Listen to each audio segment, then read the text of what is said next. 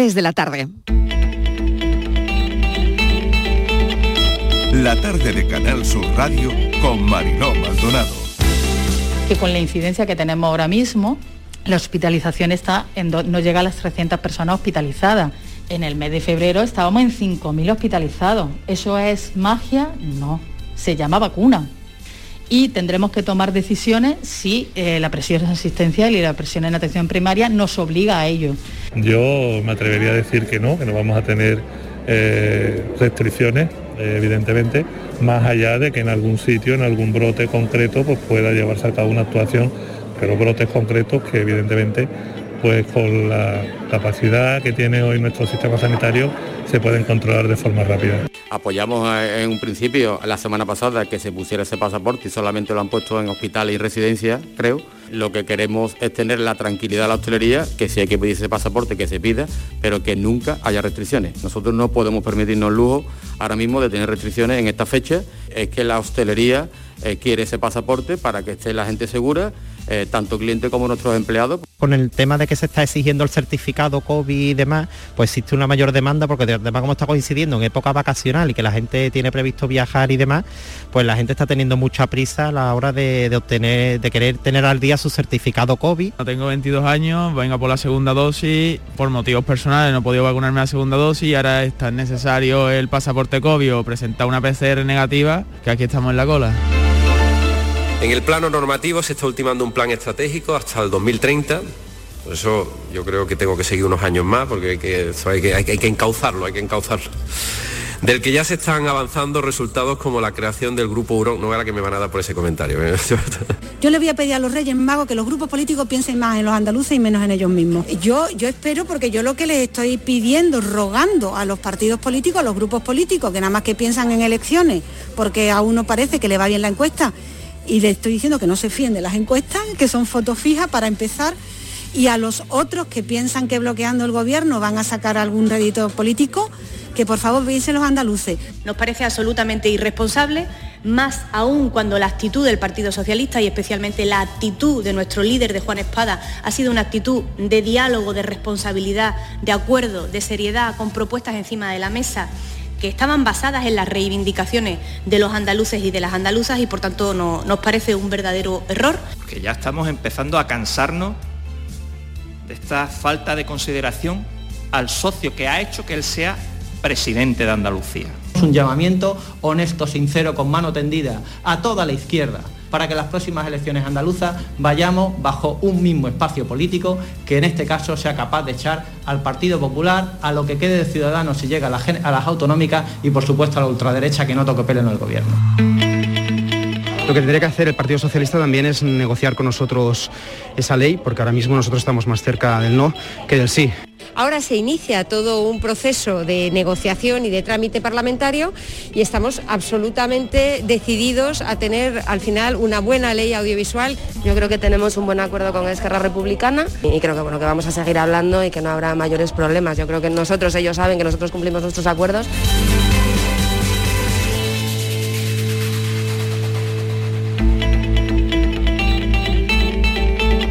La tarde de Canal Sur Radio con Mariló Maldonado.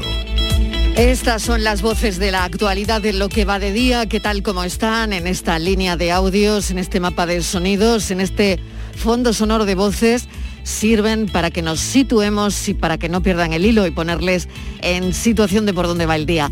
Empieza un diciembre de avisos, avisos a la responsabilidad, prudencia vuelve a ser la consigna, como era este día hace un año. Arrancábamos más o menos así, un diciembre del año pasado. Pues todos sentíamos una especie de euforia pre-Navidad, pero había que pensar en unas Navidades en la intimidad. El 1 de diciembre del año pasado teníamos el lío montado de las autoridades debatiéndose entre salud y economía. Hoy volvemos a hablar de todo eso, de parar al virus sin parar la economía. Teníamos lío en las bolsas con la vacuna, lo tenemos con la nueva variante también.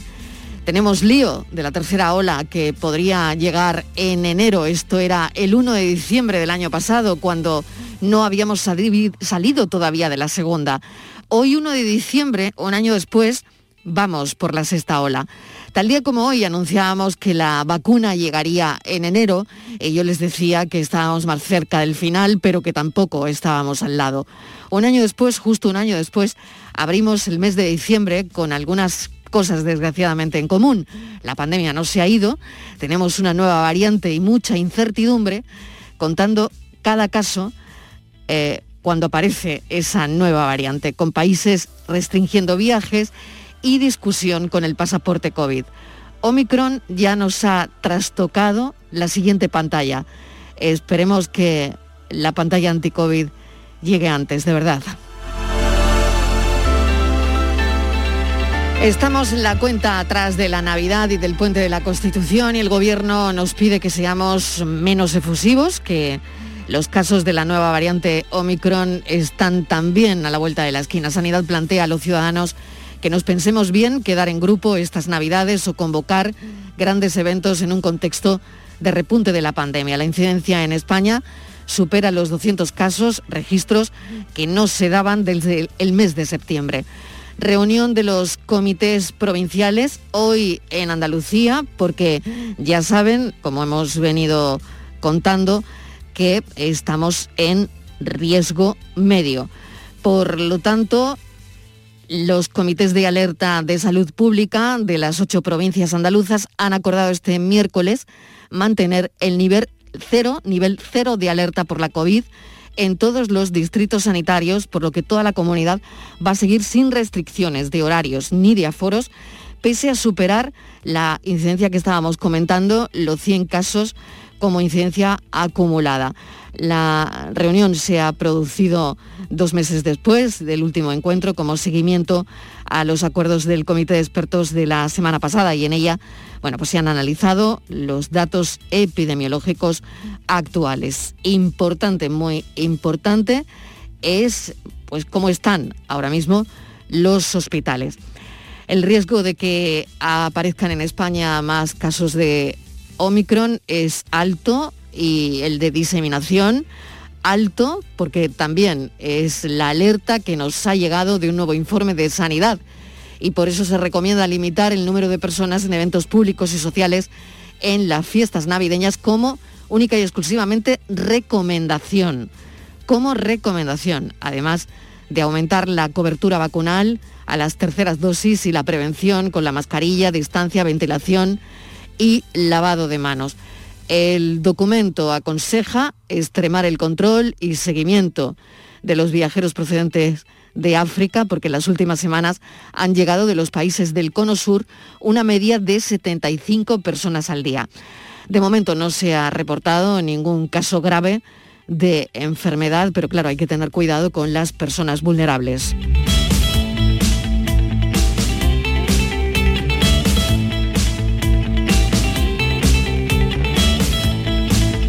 Y comentar también la siguiente historia de una noticia que importa más de lo que aparentemente podemos creer, de entrada por la cantidad de puestos de trabajo que genera. Pues eso, comentar el recelo de los inversores de la hija de Amancio Ortega como presidenta del grupo Inditex. Es también protagonista ella de muchas portadas la prensa de hoy, porque la bolsa la recibió con una caída del 6%. Claro, una no deja de preguntarse qué hay detrás de esta caída. Telefónica va a recortar su plantilla, prevé salidas a partir de los 54 años, recorte de 1.900 trabajadores, salidas incentivadas, pero el debate con este tipo de salidas no va a tardar en llegar. El debate está servido. La verdad es que con días como este el año se nos ha pasado deprisa, ya es diciembre, de esto hablaremos también en nuestro café de las 4 y hablaremos enseguida del día tan importante que es hoy. El mundo hace 40 años se enfrentaba a otra pandemia, a la pandemia del VIH. Hablaremos enseguida del Día Mundial del SIDA a través de un joven, del testimonio de un joven de 29 años. C'est toi, c'est toi, pour toi, pour toi, que toi, que toi, rien jamais que toi. Si le ciel perdait demain ses mille étoiles, si la mer perdait son rythme et sa chanson, si la nuit perdait un soir sa lune pâle, si la terre perdait ses fruits et ses moissons, si demain les fléaux dont parle la Bible brusquement venaient abattre aux alentours, pour mon cœur cela serait bien moins terrible que de perdre un jour ma part de ton amour, mon horizon. C'est toi, c'est toi, et ma seule chanson, ma voix pour toi, mon cœur est fait pour toi, pour toi, et ne pas que pour toi. Rien ne compte en ce monde, rien ne compte quand tu n'es plus là. Mon seul amour, c'est toi, c'est toi, le bonheur de. Hoy la música que están escuchando y que les traigo en este momento de la actualidad es la voz de Josephine Baker, porque ya está en un panteón de París donde descansan nombres ilustres, un panteón donde solo hay seis mujeres y más de 70 hombres. Ella además es la primera mujer negra afroamericana y la primera bailarina que llega al Panteón parisino en Francia. Luchó contra el racismo y la discriminación racial. Llegó a Europa en los años 20, fascinó a todo el continente con su forma de bailar y se convirtió en espía durante la guerra luchando contra el nazismo. 45 años después de su muerte se le ha reconocido. Reconocer la cultura dignifica siempre a un país.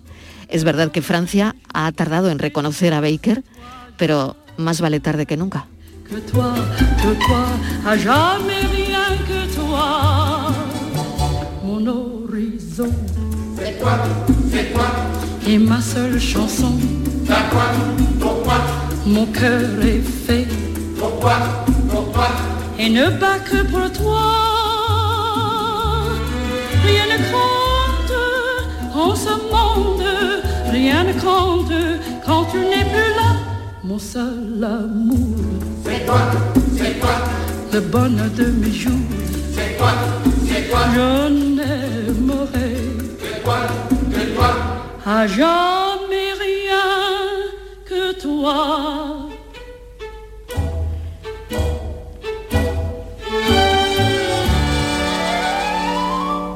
Tres y 12 minutos de la tarde.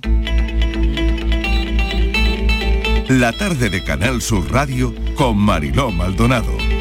Lo hablábamos al principio, empieza un diciembre de avisos, avisos a la responsabilidad, prudencia vuelve a ser la consigna y nos acaba de llegar a la redacción que Sanidad establece que los contactos de los contagios de Omicron guarden cuarentena.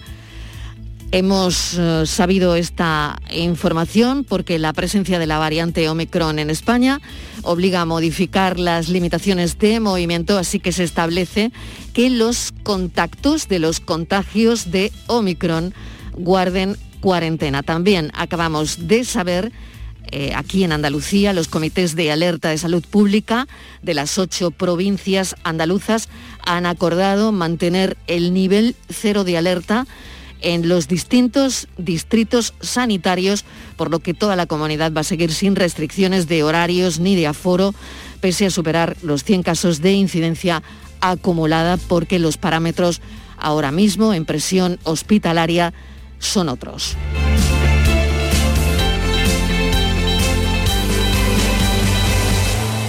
Y hace 40 años el mundo se enfrentó a otra pandemia. Había miedo, nadie sabía cómo te contagiabas. Se hablaba de no dar un beso, de no beber en un mismo vaso de agua de las personas que tenían VIH y todo esto no resultó ser así. 40 años han pasado, fue otra pandemia, la del VIH.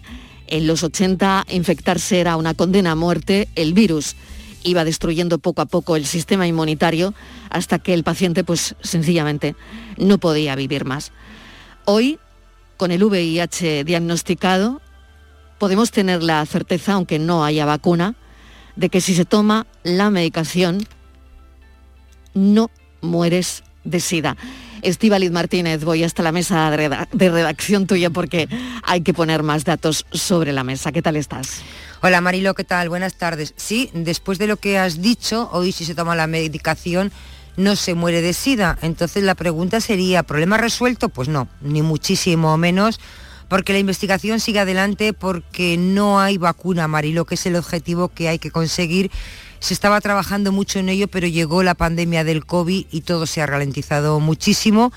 Hoy hay personas que tienen el VIH incluso y no lo saben y se sigue, Mariló, eh, bueno, pues buscando, investigando la manera de, de, vivir sin medicamentos, porque no se mueren, pero sí tienen que estar medicados de por vida. Hoy que es el Día Internacional de la Lucha contra el SIDA, eh, Mariló, recordamos que un día aquellos que se contagiaron, ¿no? Pues eh, después de los 40 años, gente que vino después, pues casi lo puede celebrar, porque afortunadamente pueden vivir hoy muchísimos contagiados de VIH, cosa que no pasó con aquellos primeros. Eh, hay que hacer sobre todo, Mariló, un llamamiento y es un día para reivindicaciones. Y en este caso lo que se pide es derribar uno de los grandes muros con los que aún se topa esta pandemia, el estigma, Mariló, y la discriminación que mm. siguen sufriendo estas personas. Si nos vamos a los datos y con eso terminamos, alrededor de 80 millones de personas han tenido, han adquirido, lo tienen el VIH porque no se quita, se tiene. En España estaríamos hablando de 200.000 personas. Han fallecido en el mundo 60 millones de personas. En España 60.000. Así que, eh, Mariló, ahora mismo hay esperanza y esa esperanza nos lleva a un, bueno, pues a un año, todavía nos queda, a un 2030 que se espera que sea el año que seamos libres de VIH, porque quizá entonces haya vacuna y ya no haya que medicarse y sea un problema resuelto. Vamos a charlar y conocer el testimonio de un joven de 29 años con el VIH, diagnosticado además hace tres años y, queremos sencillamente que nos cuente cómo se siente, cómo, cómo fue y que bueno, nos cuente hasta donde él quiera de entrada, agradecerle la confianza, por supuesto, y que nos brinda su, nos brinde su testimonio. Pablo, bienvenido, gracias por, por estar con nosotros esta tarde. Buenas tardes, gracias a ustedes. ¿Cómo estás, Pablo? Pues la verdad que un poquito nervioso mm. por contar mi historia, pero estoy bien. Bueno, tú puedes, puedes contar hasta donde tú quieras. Vale. ¿Vale?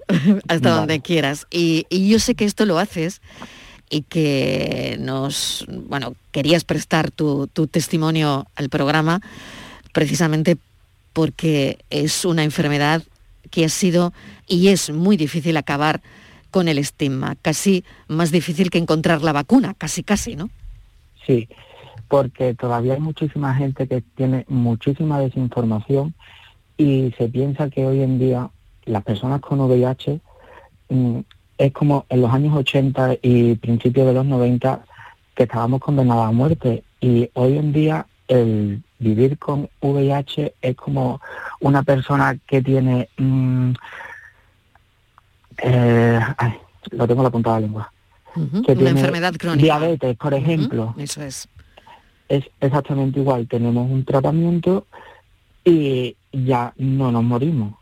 Y no contagiamos como se, como se cree o por contacto o incluso como yo he llegado a escuchar tal desinformación de que dice, bueno, se transmite por el aire. No, tiene que haber contacto entre mucosas.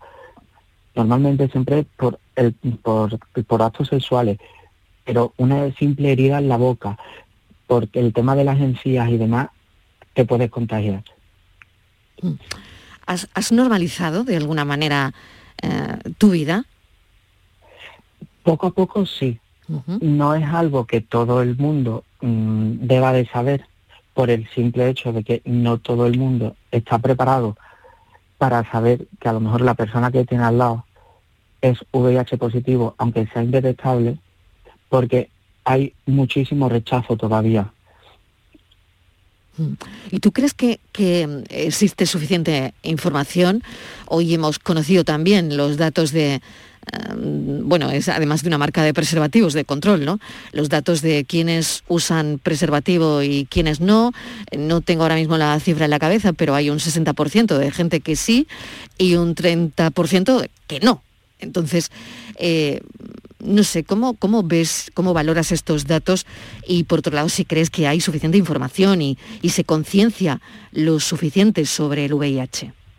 No, información y concienciación no Yo creo, mm, según mi punto de vista, creo que deben de empezar en los institutos, igual que se da charlas sobre, sobre sexualidad, también se debe dar charlas sobre las enfermedades de transmisión sexual. Y eso no se da. Y por supuesto que hay que usar preservativos, pero hay que recordar también que las personas que tenemos VIH es como el cáncer, nosotros no elegimos tenerla. Nos ha tocado o por un descuido o por el simplemente hecho de haber hecho una práctica de riesgo y ha habido la mala suerte. No es algo que haya que hacer. Entonces, es un golpe muy duro. Fue para mí un golpe muy duro. Pasaste por, una pasaste por una depresión. Sí, yo cuando recogí los análisis me confirmaron que... Porque tenías una sospecha, discúlpame, ¿tenías una sospecha de una práctica de riesgo y te hiciste la analítica? Yo Cuéntame lo que tú quieras, es, una pregunta que... Yo, hice una mm. práctica de riesgo. Sí. Entonces, al cabo de los meses, yo empecé a tener la barriga suelta y no se me y no se me ponía bien. Con lo cual estuve mirando en internet, vi que eh, la diarrea es uno de los síntomas que te hace darte el aviso por, por ser VIH y fui a hacerme la analítica. Yo siempre me la hacía cada seis meses, pero decidí adelantarla porque tenía esos síntomas. Entonces, en la primera analítica vi como un falso positivo, me la volvieron a hacer para confirmar de que era positivo y efectivamente fui positivo. Yo caí en una depresión, yo lo pasé realmente mal. Mm, yo era prácticamente dos meses todos los días llorando, culpabilizándome de lo que había hecho, intenté quitarme la vida. Mm, menos mal que tengo personas que me quieren y que me pararon. Y, y la verdad que yo lo he pasado muy mal de mi familia no lo sabe nadie. Si alguien me está reconociendo por la radio, pues está enterando ahora. Pero a mis amigos se lo conté, a, todos mis amigos, tuve el apoyo de todo el mundo, por suerte, pero a día de hoy no es algo que se pueda ir diciendo por ahí porque no está normalizado. ¿Tú te sientes que, que cae una losa sobre ti? O sea, te sientes con, con, el estigma todavía, ¿no? A pesar de que has tenido gente alrededor que, te ha apoyado y que te apoyan, ¿no? Pero el hecho de mm. no contarlo libremente a, la familia es porque, bueno, hay algo que temes, ¿no? Es, que el miedo al rechazo está porque sigue habiendo, como te digo, mucha desinformación y mm. hay que concienciar a la gente de que una persona con VIH puede seguir haciendo su vida normal, que cuando una persona con VIH indetectable no transmite el virus, aunque tenga el virus dentro de su cuerpo, su carga viral es tan baja que no lo transmite. Y que no contagiamos por el aire, que nos podemos abrazar, que no se contagia por saliva. Eh, es que, ¿cómo le explicas tú a, una persona a lo mejor de 40 o 50 años que, y 60 que ha vivido el, la fatal pandemia de los años 80, ver morir gente, ver morir gente, es muy difícil. No a todo el mundo se le puede contar porque no todo el mundo, por desgracia, tiene la capacidad de entender la enfermedad. ¿Te afecta mucho la medicación, Pablo? Eh, sí. Actualmente solamente me tengo que tomar una pastilla al día pero sí que me da pesadillas y terrores nocturnos. Hay noches que sí y noches que no, pero es un efecto secundario de la pastilla, pero al menos lo que gano es que tengo una vida normal. Me vas a permitir que incluya en la conversación a dos personas, primero a Estivaliz Martínez y después al doctor Eduardo López Collazo. Estivaliz, cuando quieras. Hola Pablo, ¿qué tal? Buenas tardes. Eh, dices que tomas eh, una pastilla porque el sistema inmunológico lo tenéis muy débil, estáis, sois, estáis muy sensibles a, a coger, eh, supongo que muchísimas, muchísimas enfermedades, o virus, bacterias, ¿no? Exactamente, es una enfermedad que te hace estar inmunodeprimido, entonces cualquier resfriado se magnifica. Yo antes no tenía alergia y desde que soy VIH positivo indetectable he empezado a tener alergia. Me, una vez al año por lo menos me pongo malo con fiebre y por ejemplo con el tema del COVID muchísimo cuidado porque aunque sea indetectable yo no sé a una persona con mi inmunodepresión cómo lo puede cómo lo puede ver porque de cara a la sanidad estamos como en un grupo aparte como si fuésemos personas normales pero mm. somos inmunodeprimidos cuando tú tienes que ir a cualquier sitio a ponerte la vacuna, un trabajo, siempre tienes que decir que eres positivo de VIH. Siempre, ¿no? Cuando, ¿Y eso necesita algún problema en tu día a día? Eh, en mi día a día lo único así que es que si por lo que sea me quiero hacer un seguro de vida o me quiero pedir una hipoteca o cualquier cosa así, sí se van a enterar de que tengo VIH. Entonces se incrementan los precios, es más, mucha más dificultad. De todas formas, a la hora de un trabajo y eso, no tienen por qué saber que, que tengo esa enfermedad. Es más, si me lo preguntan, están vulnerando mi derecho a la intimidad, con lo cual es algo privado que no se tiene por qué saber. Voy a saludar, si me permitís, al doctor López Collazo, es inmunólogo, ya lo conocéis porque bueno, nos ha hablado mucho en este programa de la COVID, ¿no?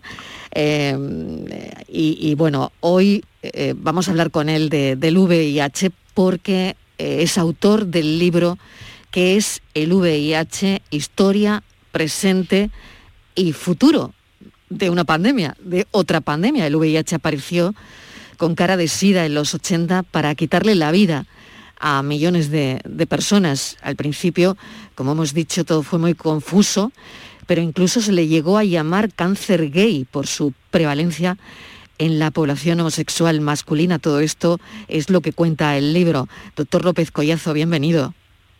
Muchas gracias por contar conmigo nuevamente y o sea, alegra siempre de estar en vuestro programa. Bueno, está escuchando el testimonio de Pablo, ¿verdad? Sí, sí, de hecho me alegra mucho tener a Pablo aquí. Hola Pablo, mm, o sea, muchas gracias por tu valentía, por tu valentía de decirlo. Y me parece, o sea, increíble todavía que tengamos que decir valentía, porque simplemente eh, pues eh, VIH positivo, como puede decir diabetes o cualquier otra cosa. Lo primero, Pablo, que, que, quisiera decirte es que es que tú no estás inmunodeprimido, porque si estás indetectable, es decir, tus defensas están perfectas sea, no tiene, no tiene ese, no tiene, el virus no, no está en unas, en unas, en unas eh, eh, niveles tan elevados como para que no, no, para quedarte con sin células T, que son las células, digamos, nuestros antidisturbios, que son los que, los que nos, nos ayudan a, a frenar cualquier tipo de proceso infeccioso, incluso eh, tumoral, etcétera, etcétera. Es decir, no, no, no tiene, no, no peligra nada en ese sentido. Peligra cuando empieza a subir los, títulos de, de, virus en sangre y se empiezan a afectar, empiezan a morir las células del sistema inmunológico, que fue lo que lo que eh, eh, sucede cuando empieza, cuando el, VIH da cara de SIDA, ¿no? Que también hay una cosa que, hay que todos los primeros de diciembre hay que, hay que aclarar, el VIH no es SIDA, el VIH es el virus que provoca el SIDA. Y para llegar al SIDA, tiene que pasar muchos años y tiene que pasar muchas condiciones y afortunadamente la gran mayoría de las personas, que aunque el año pasado murieron casi 680 mil personas por, por, SIDA, pero ya eh, se ha reducido bastante la mortalidad y, se, y, los y los y los tratamientos son muy muy muy eficaces, muy eficaces. Así que Pablo, por favor, tranquilo, que probablemente muchas de las cosas que te estén ocurriendo ya no sean debido a, la a esa inmunosupresión que podías tener por porque por por no, no estar tratado en los primeros momentos, pero realmente sea pues que uno empieza a tener con la edad otro tipo de, de, de, de, alergias, etcétera, etcétera. Yo porque yo, por ejemplo, no soy VIH positivo, pero sí conozco muchas personas VIH positivas. Si lo fuera, lo diría sin ningún problema. Eh, la, la, la, o sea, lo, que te, lo que te puedo decir es, es que he, he tenido, empezado a tener alergia a los 50 años. y, no, no pasa nada, o sea, no, no es la condición. O sea que despreocúpate, sigue con tratamiento, una, una, una píldora al día. Lo de que cuentas de los sueños sí es algo que sí se sabe que hay que hay porque pasa la barrera hematocefálica y puede afectar las neuronas, pero eso, eso es, es un, es un, un efecto secundario que va disminuyendo con el tiempo y probablemente quizás haya que cambiarte de medicación porque hay varias, hay varias medicaciones y probablemente se te cambie de medica- medicación o simplemente desaparezca. Pero es algo tan anecdótico porque realmente estás vivo y seguirás vivo y morirás de otras cosas y dentro de muchos años no va a tener jamás que ver con el SIDA. Así que, y, de hecho, muchísimas gracias por, por, dar, por, esa, por dar esa cara a una persona joven, dar la cara. Y, y, si tu familia te está escuchando, pues mucho mejor. Ya has salido del armario en este sentido.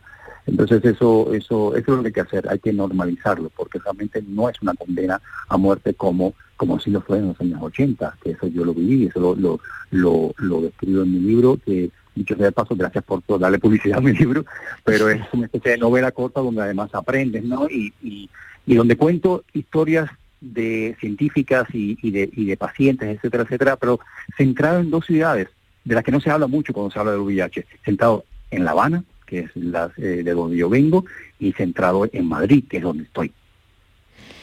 Y doctor López Collazo, bueno, le voy a decir a, a- a Pablo que le puede preguntar todo lo que se le ocurra, que aproveche la oportunidad. Pablo, lo que quieras preguntarle al doctor, pues nada, libremente lo haces, ¿no? Pero eh, Solamente me sí, gustaría sí. preguntarle una cosa al doctor. Venga, claro que sí. Y es que, ¿cuál es el efecto sobre la, vacu- la vacuna o el, o el COVID frente a las personas con VIH? Cero, cero, cero, cero, cero. De hecho, incluso estuvimos pensando en algún momento que estabais más protegidos, porque al estar tomando un antirretroviral todos los días, posiblemente eh, eh, tenía algún efecto bueno sobre la, la, la infección, porque el, la COVID, el COVID, es, es la, la SARS- SARS-CoV-2, que es el que provoca la, la COVID-19, es un retrovirus, es decir, es una familia que tiene algo parecido al VIH en ese sentido, pero bueno, solamente que es eh, el tipo de, de- no, no, no tiene nada que ver, porque, o sea, el tipo de, de virus que es, eh, es de las familias retrovirales, por tanto pensamos incluso que podíais estar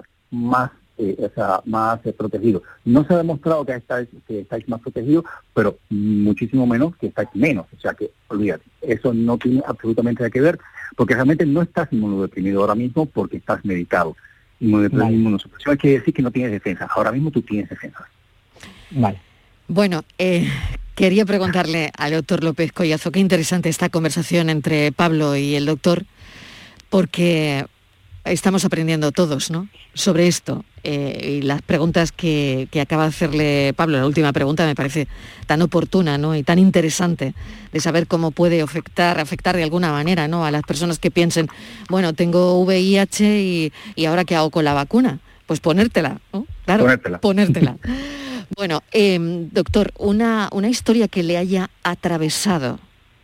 No sé si hay alguna en el libro, en, en- en el libro que hoy estamos comentando, que es el VIH. Una historia que, que- esté ahí y que haya necesitado, pues eso, escribirla, ¿no? Pues sí, mira, eh, y además una cosa poco, poco conocida. En La Habana, cuando se, se- se- se, eh, apareció el primer caso, además, yo, yo empiezo el libro con, eh, con esa historia, yo estaba frente a, era, estaba como una especie de la ESO, eh, la, equivalente aquí sería la ESO, la, la educación secundaria. Llegué a casa, fui a, a, a- comer, ¿no? En Cuba se dice almorzar, frente al televisor viendo las noticias y de pronto veo que dice que el primer caso de SIDA detectado en Cuba, un- una persona que había fallecido. Pero eso por un, me aterrorizó, ¿no? Y, aparte de eso, porque bueno, ya, ya estaba empezando a tener, digamos, las primeras eh, experiencias eh, en ese sentido, ¿no? Sexuales, ¿no? Entonces eso me aterrorizó y bueno, de hecho, o sea, mi padre tuvo una conversación conmigo muy clara diciendo que preservativo siempre, ¿no? Pero bueno, la, amén de eso es también el- lo, que, lo que a mí, me- lo más impactante que ocurrió en Cuba, que eso es lo que yo describo en, en el libro, la parte de La Habana, es que eh, se hicieron campos de concentración. Se hicieron campos de concentración de personas VIH positivas Qué fuerte. que no salieron nunca más, que vivieron todo, su todo el tiempo que, que, que, que duró la enfermedad encerrados, que en un momento determinado, pasados dos años, tuvieron eh, podían salir horas acompañados de militares y eran simplemente apestados. Y aquello fue terrible para esas personas. Te imaginas que era terrible que, que hicieran el, la- test del VIH porque sabía que, además, que lo hacían sin ningún tipo de, de, de, de- pregunta, porque bueno, aquí es una dictadura y lo sigue haciendo, eh, y te lo hacían en cualquier análisis, cualquier sorpresa, en cualquier análisis de sorpresa en, en la, en la universidad, en, la, en cualquier lugar, y de pronto, y, o sea, y si eras VIH positivo, sabías que te iban a venir a buscar los militares y nunca más ibas a tener vida. Y eso pasó durante muchos años. Hubo eh, eh, campos de concentración, en aquel momento se llamaban Villa de los Cocos, donde supuestamente estaban atendidos, sí, estaban atendidos, pero estaban sin libertad, cuando realmente se podía controlar de otras muchas maneras como lo estaba haciendo el mundo entero. Y esos campos de concentraciones duraron hasta bien entrados los 90. Escalofriante, Bien entrados los 90. escalofriante. Escalofriante. Es una historia que no se conoce. Entonces yo quise, yo quise hablar de lo que pasó en la movida madrileña aquí y lo que pasó en La Habana. En la, realmente en, en- en Madrid la, la, la transmisión fue fundamentalmente por, por drogodependencia, por las, por las jeringas, etcétera, y en, y, en, y en Cuba, bueno, pues hubo de todo, pero lo, eh, esas historias que no que siempre hablamos de San Francisco y de Nueva York, pero yo quería también hablar de La Habana y Madrid, y esa Exacto. una historia que, que, que me, que me chocó muchísimo. Qué interesante, de verdad, porque no- yo no tenía ni idea y me parece absolutamente escalofriante, ¿no? Estivaliz, Sí, eh, doctor López Collazo, buenas tardes. Eh, Buenas tardes. mm, Un placer escucharle y bueno, y de alguna manera eh, felices, contentos de ver cómo la ciencia, cómo la medicina va avanzando, a veces mm, no tan rápida como nos, gus- nos gustaría, ¿no? Pero va avanzando, ¿no? Y cómo los enfermos de, de SIDA antes morían y ahora ya no, la muerte ya no, ya no está con ellos, como usted bien decía pero hay algo que yo creo que no evoluciona como, como la medicación, que es la, el estigma, el rechazo de esa parte de la sociedad que no acaba de aceptarlos, que los rechaza, que los discrimina. ¿Qué hacemos? Porque esa, ahí sí que es más Es- es complicada la medicación. total.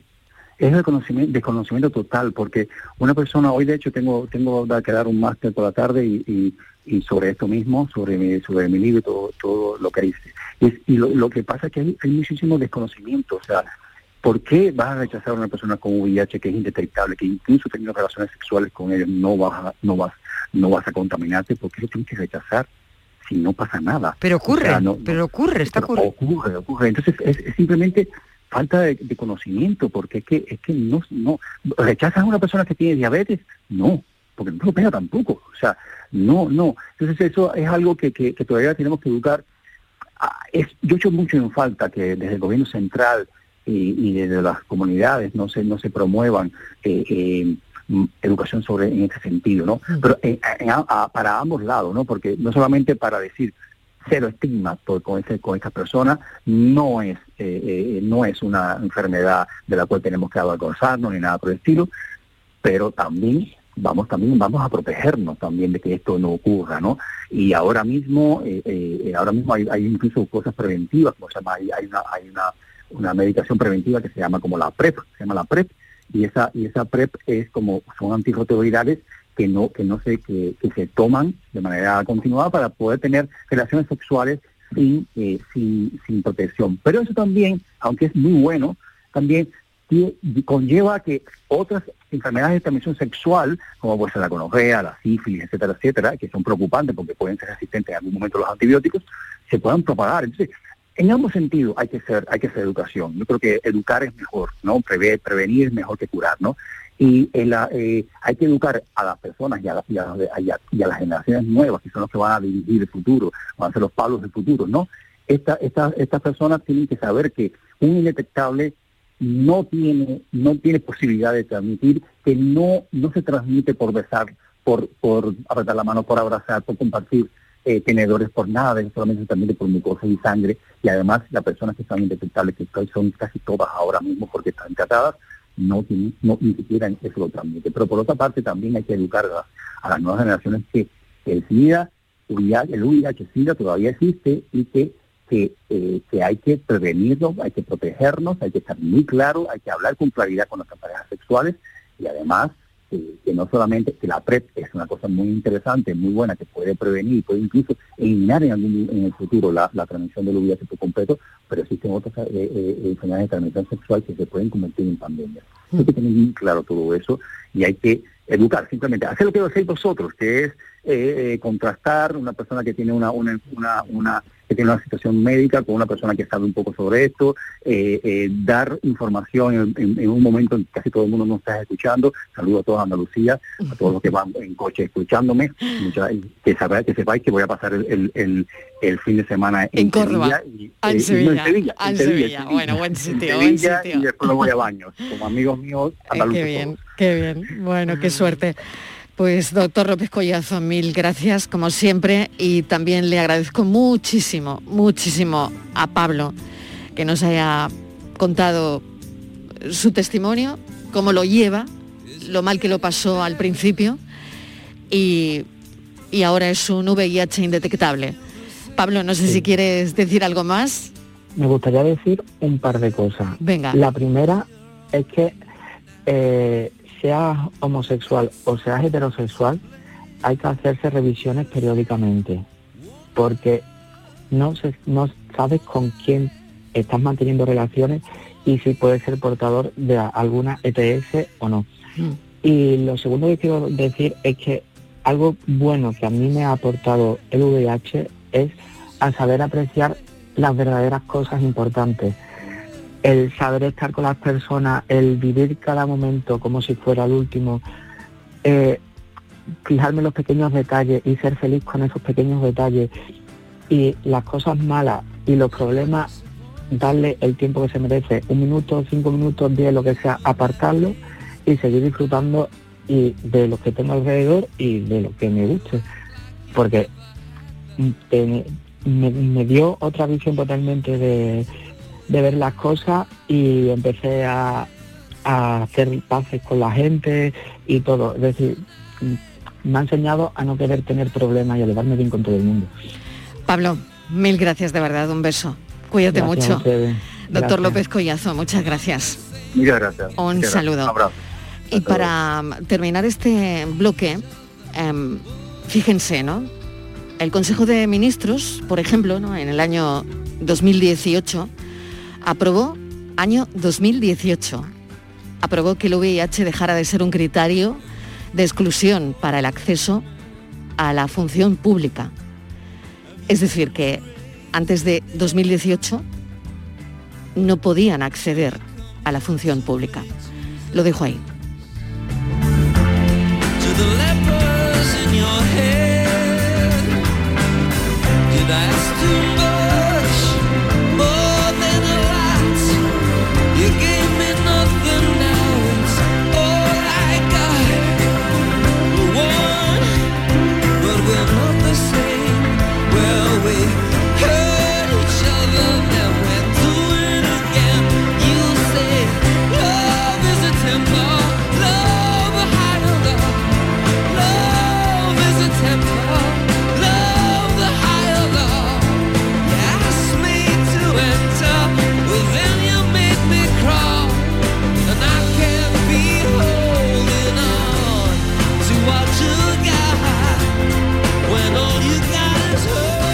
La tarde de Canal Sur Radio con Mariló Maldonado. También en nuestra app y en canalsur.es. En Navidad todos deseamos lo mejor para los nuestros. Desde 1953, la Logroñesa me ofrece el mejor mazapán. Un sabor único, artesano y tradicional. Pero como no solo de mazapán vive el hombre, ahora también tienen turrón blando y torta imperial. Mazapanes de Montoro la Logroñesa. La Navidad en su mesa. En la Universidad Internacional de Andalucía estamos especializados en posgrado y formación permanente desde hace más de 25 años. Estamos especializados en hacer que nuestro alumnado crezca profesionalmente, en formarle a la medida de sus necesidades. Estamos especializados en especializarte. Descubre más en unia.es. El Senado es de todos. Jornadas de puertas abiertas 1 y 2 de diciembre. Ven a verlo, es algo tuyo. Imagina dos personas iguales. Una tiene cientos de playas, tesoros naturales, pueblos y rutas maravillosas. Y todo al ladito de casa. Y la otra también. Pero una se lleva grandes alegrías todo el año y la otra no. Andalucía está llena de pequeñas alegrías al ladito de casa. Y no hay alegría más grande que vivirlas. Te lo digo yo, Antonio Banderas. Campaña financiada con fondos FEDER, Junta de Andalucía. Te he dejado el coche como una patena, que me lo has traído... Por cierto, tenías debajo de la alfombrilla esta piscina climatizada de 50 metros con techo retráctil, tres niveles de profundidad, jacuzzi y socorrista titulado. Nunca un euro tuvo tanto valor. Super 11 de la 11. Por solo un euro, hasta un millón. Super 11 de la 11.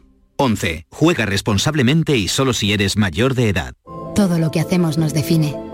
Cada acto habla de quiénes somos, de lo que nos importa. Ahora tenemos la oportunidad de decir tanto con tan poco. La oportunidad de mostrar lo mejor de nosotros. Por nuestro futuro. Por tu futuro. Llena tu mesa de Andalucía. Junta de Andalucía. Vete a dormir con una sonrisa, con el show del comandante Lara. El humor más travieso, los invitados más divertidos, las mejores versiones musicales de Calambres. El show del comandante Lara, los domingos en la medianoche después del deporte. Quédate en Canal Sur Radio, la radio de Andalucía. Vamos a celebrar una gran fiesta de cumpleaños. Y estás invitado. Vendrán los mejores artistas andaluces. Todos los que han nacido en Canal Fiesta y hoy son figuras internacionales. Será muy pronto. Y tú podrás vivirlo en directo. No pierdas nuestra sintonía porque falta muy poco para que te digamos cómo. Canal Fiesta cumple 20 años y lo vamos a celebrar a lo grande. No te lo vayas a perder. Canal Fiesta. 20 años contigo.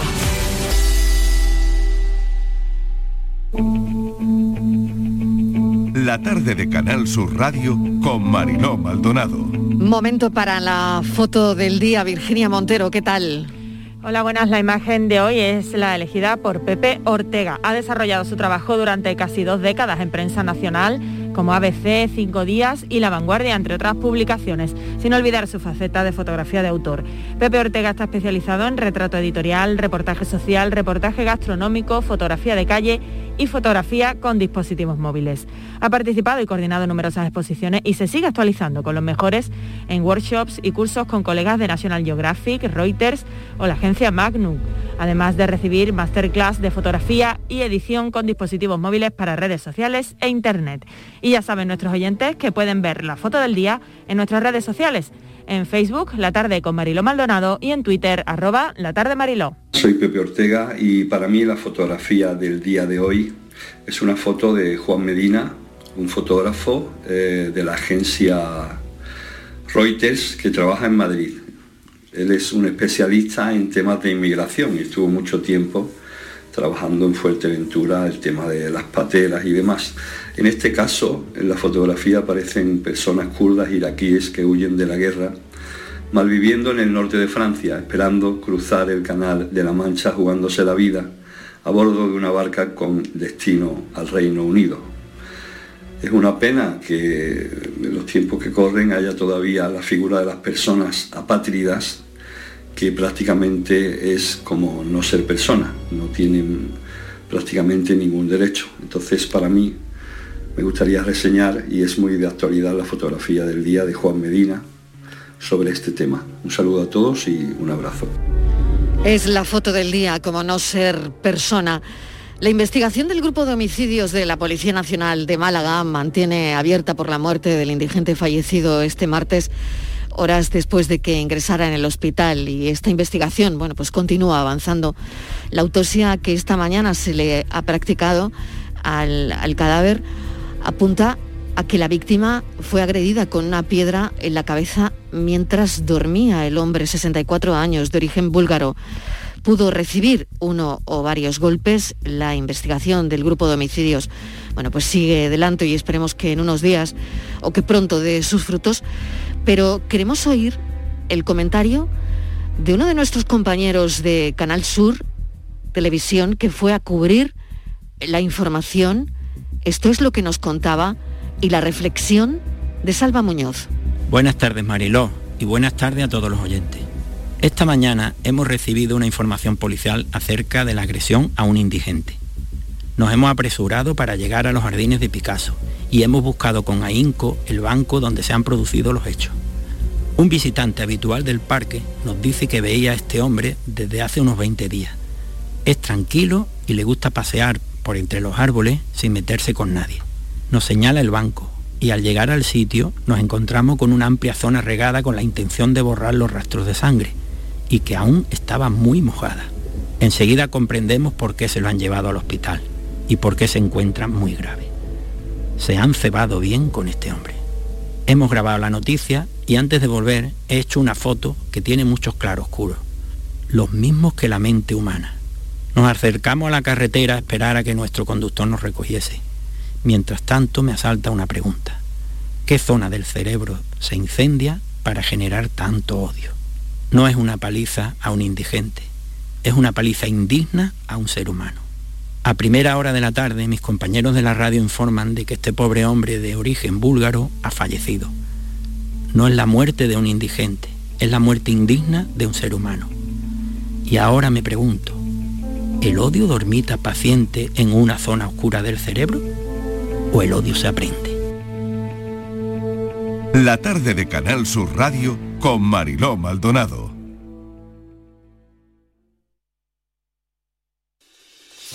Estábamos deseando volver a verte en Rute. Hemos preparado anisados, dulces y chacinas con más cariño que nunca. En nuestros museos vivirás experiencias inolvidables. Rute Consejería de Turismo de la Junta de Andalucía, Ayuntamiento de Rute, Diputación de Córdoba. Vente a Dimarsa, ponte en mis manos y dile chao, dile chao, dile chao, chao, chao, empieza ya. Tu autoconsumo, nuestro petróleo es el sol. Di que sí. Únete al cambio. Dimarsa.es. Noticias, tiempo, tráfico. Cada día, desde muy temprano, lo tienes en Canal Sur Sevilla, la radio de Andalucía. Durante los primeros años de la democracia, el Día de Andalucía se celebró el 4 de diciembre. Por eso Canal Sur Radio Música, nuestra cadena musical online, te invita a celebrarlo este año con una programación especial. 72 horas sin pausa de música hecha por artistas andaluces. Este jueves a las 12 de la noche y las 12 de la noche del domingo 5, celebra el 4 de diciembre con la música de tu tierra, para que te sientas orgulloso de ser andaluz.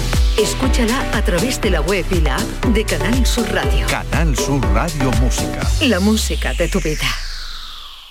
En Canal Sur Radio, por tu salud, responde siempre a tus dudas. Hoy dedicamos el programa a las vacunas frente al COVID. Pronto se empezará a llamar a los menores de 60 años y la vacuna para los niños no va a tardar.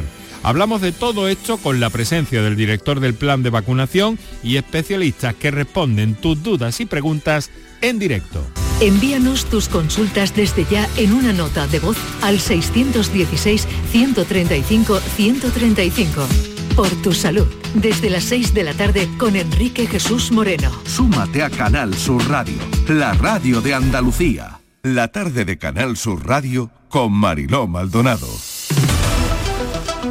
Estos son nuestros teléfonos 95 1039 105 y 95 1039 16. Y hoy es miércoles y tenemos ya a Rafael del Olmo de Roca Administraciones para ponernos al día en la actualidad de las comunidades de vecinos. Rafa, buenas tardes, ¿qué tal? Bienvenido. Muy buenas tardes. Sabemos que Rafa Virginia se nos ha escapado directamente. se nos ha escapado a Madrid. Pues así es, Mariló, porque y además por un tema de trabajo, como sabéis, llevamos meses hablando en Andalucía Pregunta de las medidas que se han aplicado en las comunidades de vecinos con motivo de la pandemia, como son la suspensión de las reuniones físicas o la prórroga de los cargos, hasta este 31 de diciembre. Pero el tiempo apremia, los contagios vuelven a subir y los administradores de finca llevan semanas pidiendo la regulación de esta situación excepcional y que se alarguen estas medidas que van a decaer el 1 de enero. Por eso está en Madrid hoy Rafael. Cuéntanos, Rafael, a ver, la Pues- pregunta del millón, ¿tendremos prórroga? Pues no lo sé, no lo sé. Hoy tenemos una reunión con, con un grupo parlamentario en el Congreso de los Diputados eh, que nos va a proponer cuáles son sus iniciativas en este sentido.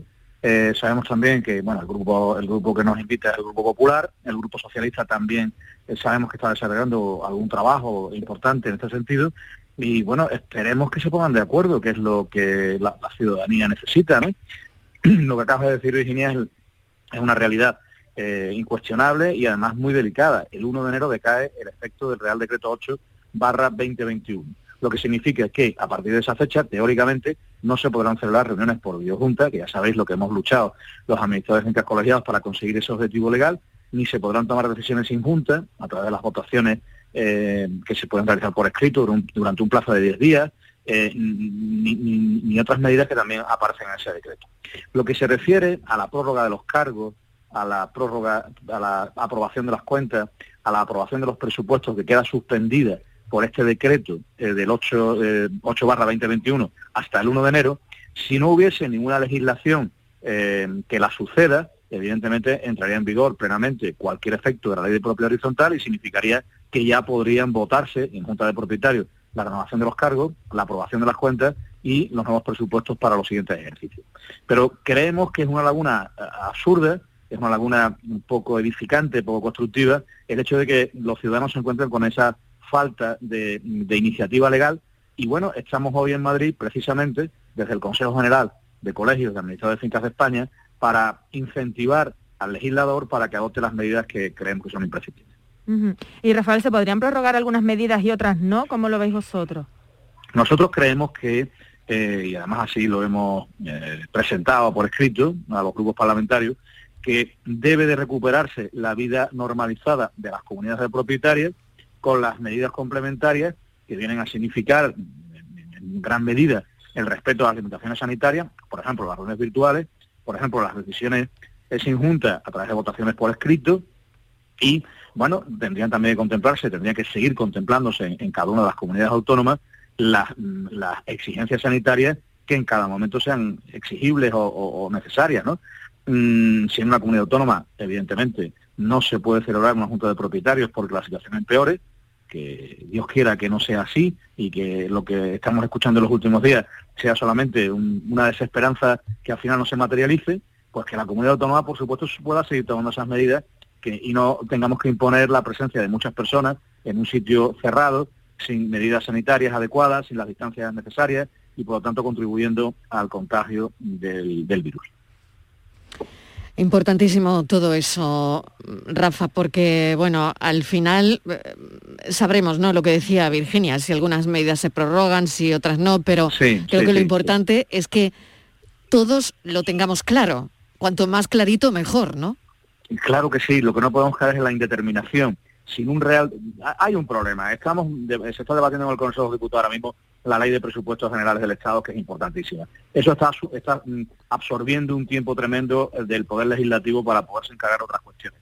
Pero el Real Decreto, al, que me refiero una y otra vez, decae el 1 de enero, con lo cual entiendo, entendemos que la única vía legislativa que le va a quedar al Gobierno va a ser dictar un nuevo Real Decreto con nuevas medidas que complementen eh, estas otras a las que nos estamos refiriendo caer en la indefinición entendemos que será un error, como tú bien apuntas, Mariló. Muy bien. Bueno, pues escucha esto. Raffman y su música. Hoy te toca dejarnos también tu música. programa mixto, programa mixto. Programa mixto. De Madrid a la música de la tarde. A ver, venga, ¿qué nos vas a poner? Eso, la, la cigarra de Jorge Pardo. El, los músicos que a mí me, influyeron para interesarme por el jazz fueron precisamente los flamencos, y fundamentalmente dos flamencos, Paco de Lucía y Jorge Pardo. Y esto que estamos escuchando es un disco del año 91 de Jorge Pardo que se llama Las cigarras quizás eh, no hablen o, están en silencio, no me acuerdo bien, pero este tema se llama Las cigarras. Y este tema se lo he escuchado yo en directo y hay un disco en directo de Pablo de Lucía que también lo interpreta con otro nombre, como si fuera de su autoría, pero el tema es de Jorge Pardo. Y es un tema de lo, de lo mejorcito que tiene el saxofonista y flautista que durante décadas acompañó al sexteto, en el sexteto a Paco de Lucía. Pues nos quedamos escuchando esta pieza, La cigarra de Jorge Pardo. Mil gracias, Rafa, y ya nos contarás todas las novedades a tu vuelta. ¿de La semana que viene sin falta, Mario. Venga, mil gracias. Un beso enorme. Buenas Virginia. buenas tardes. ¿Cómo estará ya, Rafa? Fíjate, qué buena noche. Eh, eh, ya ha oscurecido en Madrid, ya ha oscurecido. Venga, un beso. Vente para acá pronto. Venga, hasta luego. Adiós, Rafa. Virginia, nos quedamos escuchando la, música que nos proponía Rafa. Gracias. Hasta ahora.